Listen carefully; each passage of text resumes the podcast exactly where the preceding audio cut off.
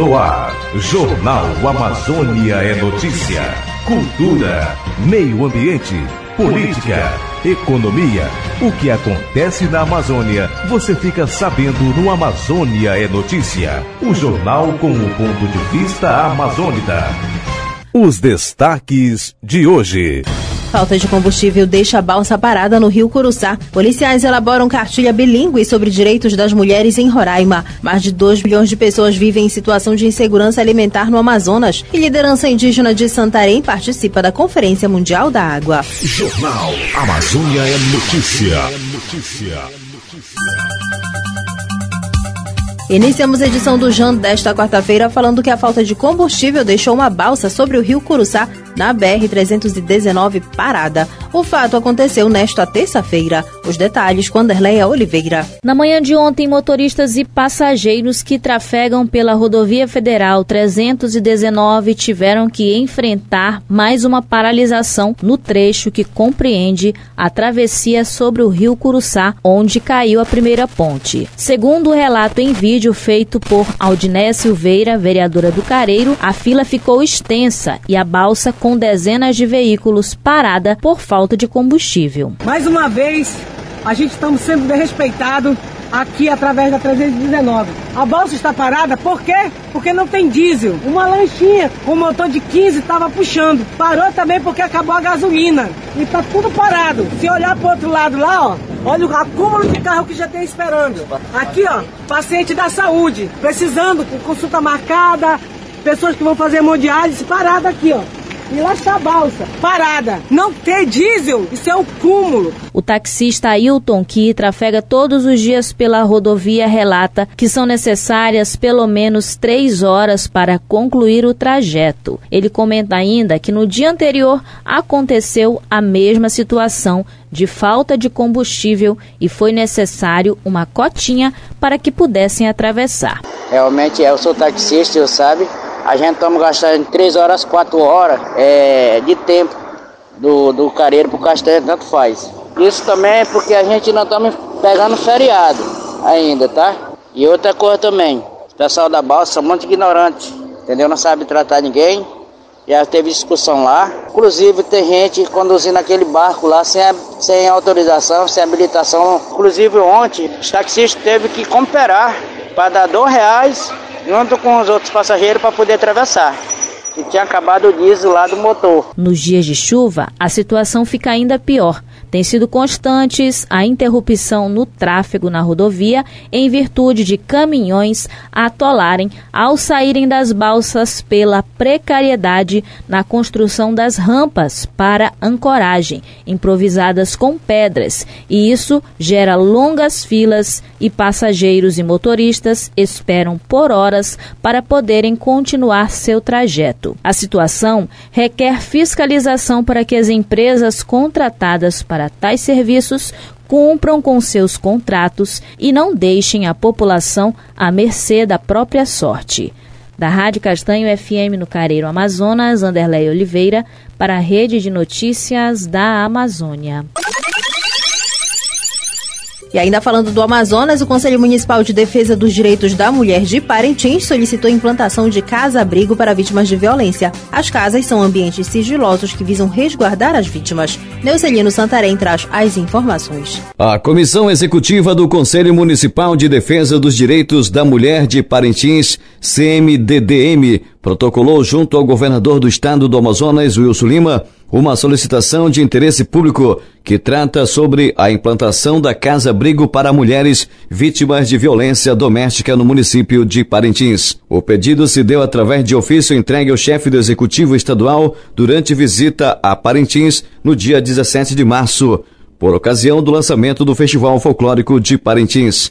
As casas-abrigos são locais para onde mulheres vítimas ou ameaçadas de violência doméstica são encaminhadas para que possam residir durante período determinado, enquanto reúnem condições para retomar o curso de suas vidas. São locais, muitas vezes sigilosos, onde se presta atendimento não apenas às mulheres, mas também aos seus filhos, quando em situação de risco eminente. O documento foi entregue pela presidente do Conselho da Mulher, Cleomara Monteverde, e a vice-presidente, Joana Dark Oliveira. Cleomara Monteverde destaca a importância desta proposta para a garantia dos direitos das mulheres. Então, esse pedido ele foi feito junto ao governador, é, pedindo sensibilidade, né, pedir sensibilidade com esta causa, visto que todo dia, todos os dias nós estamos vendo, ouvindo na rádio, vendo nas TVs locais, nas redes sociais, o quanto as mulheres estão sendo vítimas desses agressores.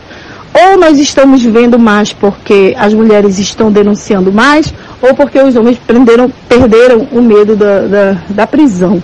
Então, assim, nós, juntamente com todas as conselheiras, todos os todas as organizações que estão dentro desse conselho, é, achamos importante entregar esse, esse documento para que é, possa ser atendido, sim, pelas mulheres parentinenses, não é? Da Rádio Alvorada de Parintins, Neucelino Santarém para a Rede de Notícias da Amazônia.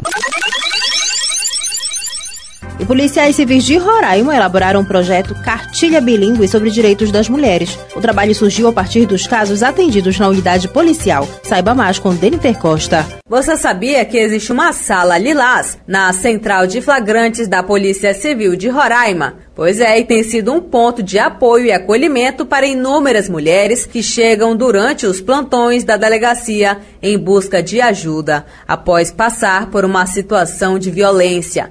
E nesse sentido, para melhor atender as mulheres, especialmente as imigrantes, um projeto acadêmico de psicologia da agente carcerária da Polícia Civil, Luana Lucena, levou à criação de uma cartilha bilíngue mostrando os direitos dessas mulheres. O trabalho foi realizado com apoio do delegado titular da Central de Flagrantes, Fernando Bruno, coordenado por Luana, que contou com a ajuda da filha e a parceria da agente de Polícia Civil e Acadêmica de Direito, Beth Yara Gama Gonzalez, e uma tradutora do Tribunal de Justiça de Roraima.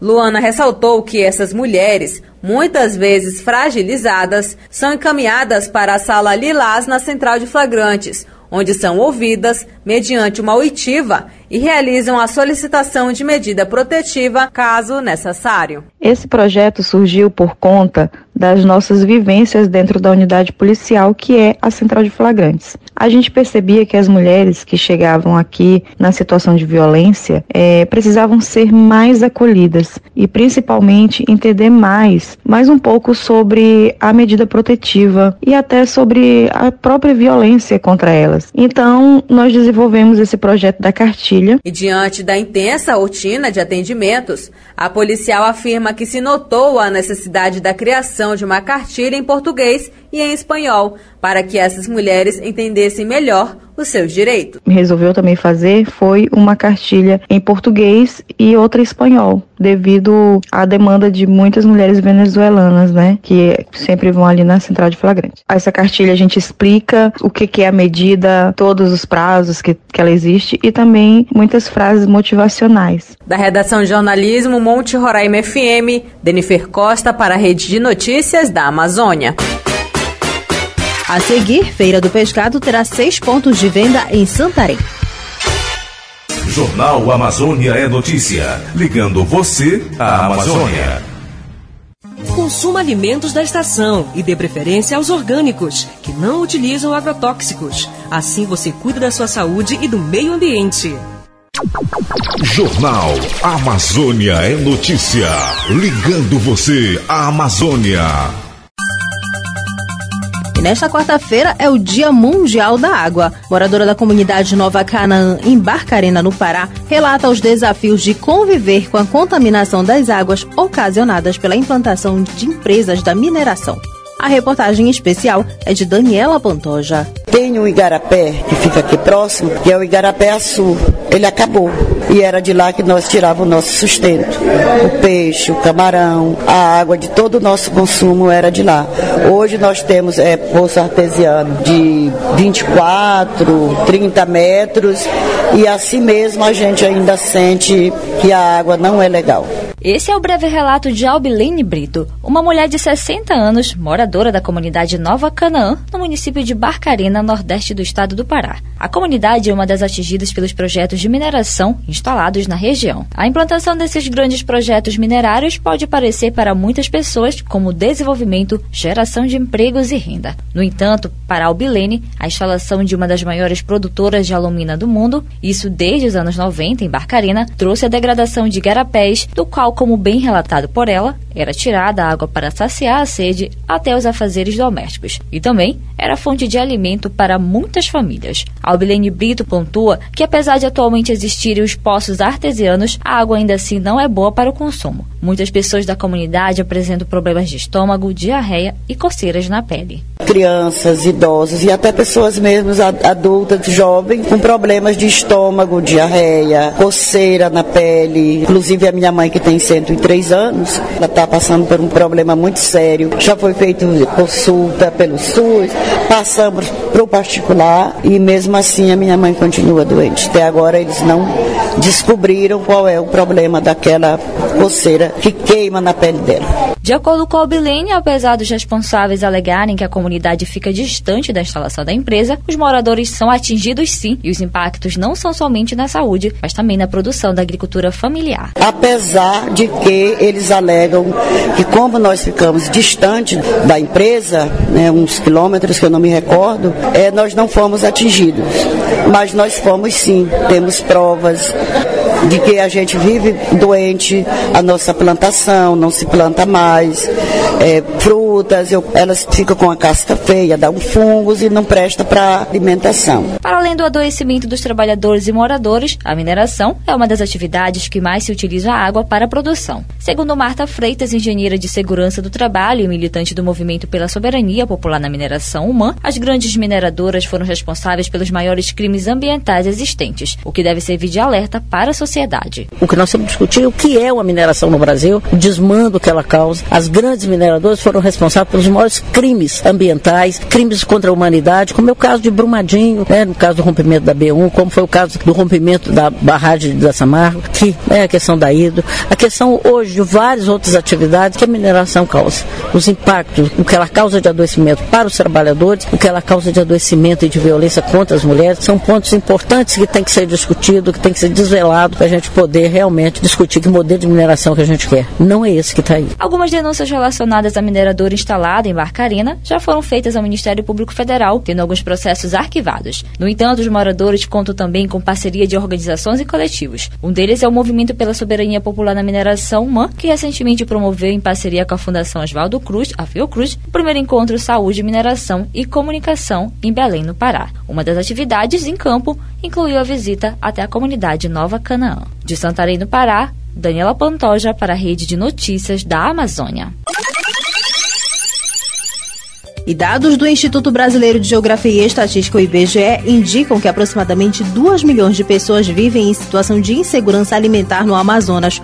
A situação se agravou após a pandemia da Covid-19. Confira com Nuno Lobo. De acordo com dados divulgados pelo Instituto Brasileiro de Geografia e Estatística, o IBGE, aproximadamente 2,7 milhões de pessoas no estado vivem em situação de insegurança alimentar moderada e grave. No Brasil, as regiões Norte e Nordeste possuem os piores índices. Os números de pessoas que passam fome no país cresceram consideravelmente após a crise econômica ocasionada pela pandemia de Covid-19. A professora Rosana Barbosa faz parte da organização da campanha da Fraternidade 2023 em Manaus. Ela destaca a importância da implantação de políticas públicas que ajudem na geração de emprego e renda. A gente percebe em vários pontos a ausência de políticas públicas até para uma melhor distribuição de renda. Quando a gente trata do tema da fome, não é somente comida, mas são condições que favoreçam o indivíduo a ele mesmo se sustentar. Ou seja, geração de emprego com salário digno para poder aquela pessoa que está trabalhando ter condições de sustentar a sua família. O cientista político Elcio Ribeiro ressalta que a má distribuição salarial, tanto no poder público quanto na iniciativa privada, colabora para a desigualdade e vulnerabilidade social no Amazonas. Você vê que o nosso estado é um estado rico, mas com um número de pessoas relegadas ou abandonadas pelo poder público e desprestigiadas pela iniciativa privada é imenso. Você vê na parte do poder público alguns com salários astronômicos e outros ganhando um pouco para a sobrevivência e gerando esse estado lastimável que nós vemos de grande parte da população. Para solucionar a problemática da fome a curto, médio e longo prazo, será essencial a geração de oportunidades em todas as esferas da sociedade. Educação, cultura, empregos e salários dignos são as garantias de um futuro sem fome. Nuno Lobo para a Rede de Notícias da Amazônia.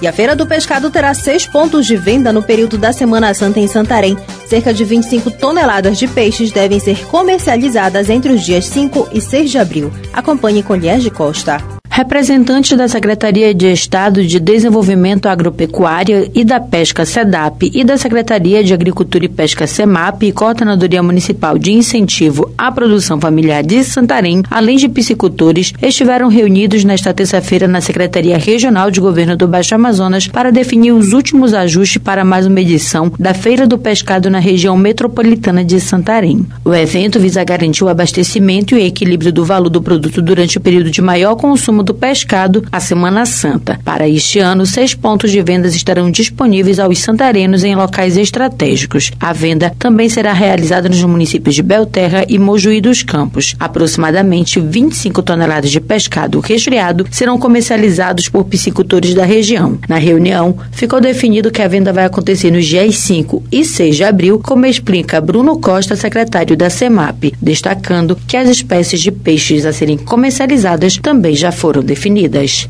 Onde foi tratado os últimos ajustes para a Feira do Pescado 2023, que acontecerá no dia 5 e 6 de abril. É, algumas situações que surgiram já foram resolvidas, outras ficaram pendentes, com a responsabilidade dos órgãos, dos parceiros estarem resolvendo até o dia da feira. No entanto, ontem já tivemos algumas definições importantes quanto às espécies, é, quanto ao valor, quanto aos pontos que serão é, comercializados, num total de seis, é, bem como também o quantitativo estimado, que será entre 20 e 25 toneladas é, de pescado para atender a população santarena. Ainda de acordo com Bruno, a Feira do Pescado permitirá a ampliação da oferta do produto na região e vai fomentar a piscicultura local. Com toda certeza faremos junto com os órgãos parceiros, órgãos de segurança, os órgãos de saúde, bem como também outros parceiros de fiscalização, como a SEMA e a própria Depará, que estarão inseridas nesse processo a fim de estarmos fornecendo para a população pescado de qualidade, fomentando a piscicultura na nossa região, que é o intuito também dessa feira, é, fortalecendo essa cadeia e também podendo proporcionar à população pontos estratégicos para que possam adquirir o pescado da nossa, da nossa região, pescado que advém tanto da piscicultura, mas também teremos o pescado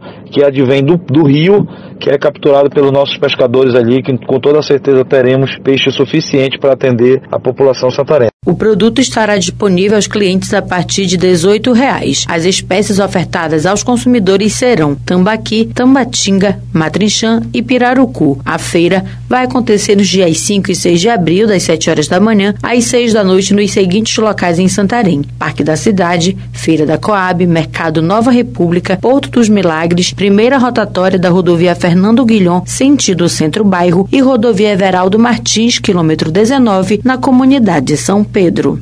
De Santarém, Pará, Liege Costa para a Rede de Notícias da Amazônia. Em instantes, você confere as últimas informações do Jornal Amazônia é Notícia. Jornal Amazônia é Notícia. Não desperdice. Evite consumir além do necessário. Adquira o indispensável em alimentos, objetos, roupas, brinquedos, etc. Rejeite produtos descartáveis como copos, garrafas e etc. Além de poluir e aumentar o volume de lixo, também apresentam o esgotamento dos recursos naturais. Reutilize as sacolas de compras. Proteja os animais e as plantas. Cada animal ou planta é um ser vivo como você e tem tanto direito à vida, à liberdade e ao bem-estar quanto nós. Embora você não perceba, sua vida está interligada com a de todos os outros seres. E essa integração que forma a teia de vida que garante a sobrevivência de todos. Jornal Amazônia é notícia. A Amazônia, próxima a seus habitantes. Liderança indígena e representante de organização de Santarém participa da Conferência Mundial da Água. O evento acontece em Nova York. Daniela Pantoja traz as informações. A liderança indígena Alessandra Munduruku, da região do Tapajós, e Caetano Scanavino, coordenador do Projeto de Saúde e Alegria, o PSA, em Santarém, participam em Nova York, nos Estados Unidos, da Conferência Mundial da Água das Organizações das Nações Unidas, a ONU. A abertura do evento é nesta quarta-feira, 22 de março, onde é celebrado o Dia Mundial da Água, após quase 50 anos depois da realização da última conferência e que busca refletir sobre as condições climáticas da Terra e urgências vitais que precisam ser tomadas, como relata Caetano Scanavino. Estamos falando aí com vocês diretamente de Nova York, onde nesse dia também abre a Conferência Mundial da Água na ONU. Isso quase 50 anos depois da última conferência. Antes tarde do que nunca, até porque água é vida. E para um planeta poder ter vida, ele precisa ter água em estado líquido. E a chance é mínima, porque um pouquinho mais frio congela, um pouquinho mais quente evapora. Então, as condições climáticas da Terra, do planeta Terra, é uma chance em não sei lá quantos milhões. Mas é um prêmio em que a gente foi agraciado aqui para poder estar tá viabilizando toda essa biodiversidade, toda essa vida. E uma razão a mais para a gente poder estar tá cuidando desse bem vital.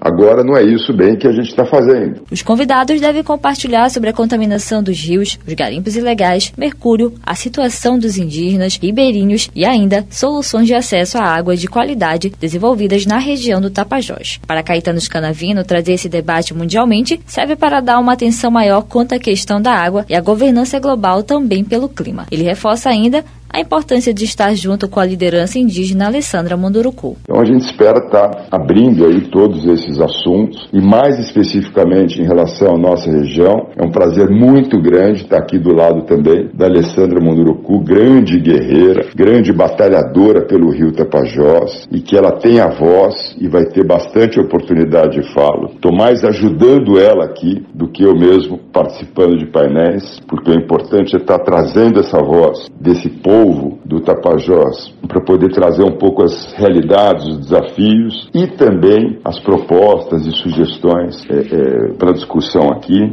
E é fundamental também a gente conversar um pouco da contaminação dos rios, da questão dos garimpos, da questão do mercúrio. Então, tudo isso aí já tem uma agenda aí de debates, de discussões que a gente espera estar contribuindo. Ainda durante o evento será exibido o filme Amazônia Nova Minamata, de Santarém no Pará, Daniela Pantoja para a Rede de Notícias da Amazônia.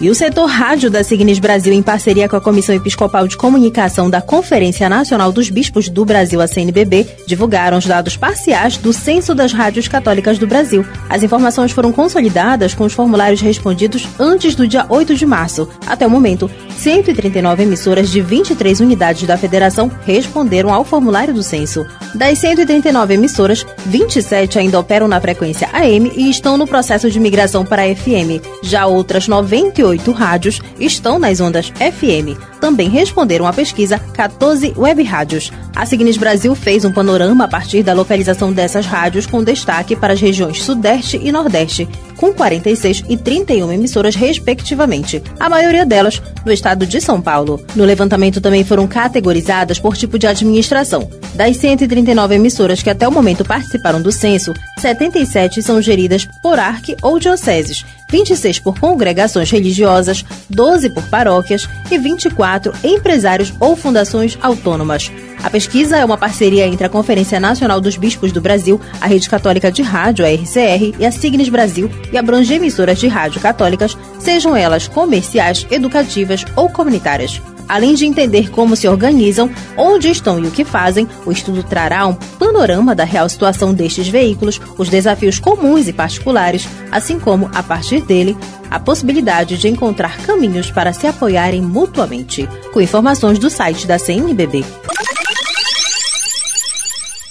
E a Diocese de Ponta de Pedras celebrou a ordenação de novos diáconos permanentes. Mais cinco ordenações estão previstas para este ano. Saiba mais com Jonatas Silva. A Diocese de Ponta de Pedras celebrou a ordenação dos diáconos Juscelino e Everaldo. Para falar do significado e importância deste momento, vamos falar com o nosso pároco, Padre Tadeu Pimentel. A Diocese de Ponta de Pedras, celebrando o ano jubilar diocesano, junto à Igreja do Brasil, celebra o ano vocacional. E nós celebramos no último dia 18, sábado, a ordenação de dois diáconos permanentes aqui da Paróquia São Sebastião. A Paróquia São Sebastião está com 160 anos de existência e pela primeira vez temos a graça de celebrar a ordenação de dois homens casados para o diaconato permanente. A Diocese de Ponta de Pedras agora conta com sete diáconos permanentes que estão a serviço da Diocese, homens que estão trabalhando nas várias paróquias e isso é um sinal do ano vocacional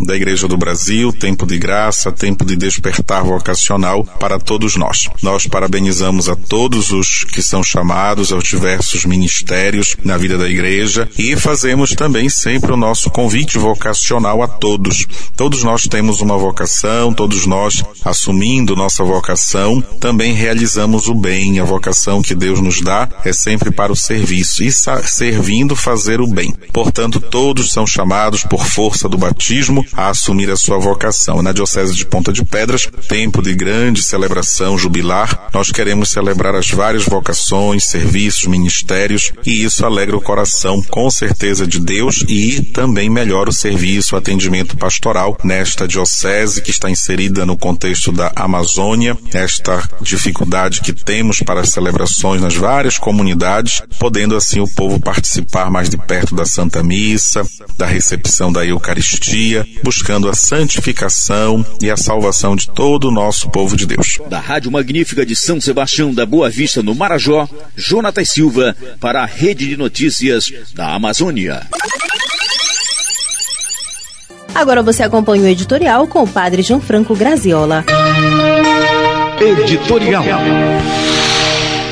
Apesar de respirarmos outros ares a nível governamental e até de país, Ainda estamos longe de uma transformação social que passa para a superação de atitudes que têm o sabor de guerra, do linguajar militarista, punitivista, que apresenta ainda marcadamente um estado de sítio policialesco, bruto, estruturalmente violento e incapaz de encontrar os caminhos da cidadania participativa e responsável. Os acontecimentos de 8 de janeiro não são diferentes daqueles que nestes dias assolam e aterrorizam as cidades do Rio Grande do Norte. Em ambos os casos expressam a realidade de um Estado incapaz de cuidar do seu principal e mais precioso bem que tem, seus cidadãos e cidadãs. Não podemos negar que os desafios que esta época apresenta são grandes e, por certos versos, gigantescos. Mas, ao mesmo tempo, devemos admitir que preferimos trilhar caminhos e soluções aparentemente óbvias, mas, na realidade, as mesmas não conseguem responder às necessidades básicas da vida humana, que Papa Francisco resumiu profeticamente nos três T: terra, teto e trabalho. A crise estrutural e institucional, que abrange todas as esferas da vida econômica, política, social, religiosa, não nos permite encontrar brechas. Ela exige de nós respostas concretas, que precisam ser construídas coletivamente e sinodalmente, usando novos aparelhos auditivos e óculos sociais, capazes de desvendar caminhos e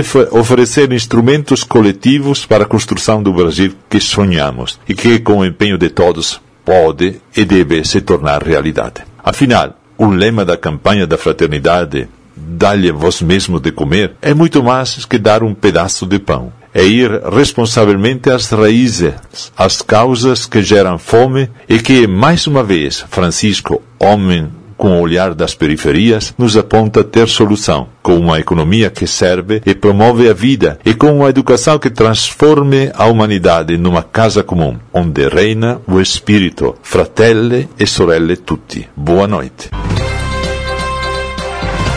Encerra aqui a edição de número 3685 do Jornal Amazônia é Notícia, uma produção da Rede de Notícias da Amazônia. Reportagens: Jonatas Silva, Nuno Lobo, Neucelino Santarém, Denifer Costa, Anderlé Oliveira, Liege Costa e Daniela Pantoja. Edição da Leuson Menezes. Produção e apresentação Jéssica Santos. O Jornal Amazônia Notícia volta amanhã. Essas e outras informações você pode conferir acessando o nosso site rede de notícias da Amazônia.com.br.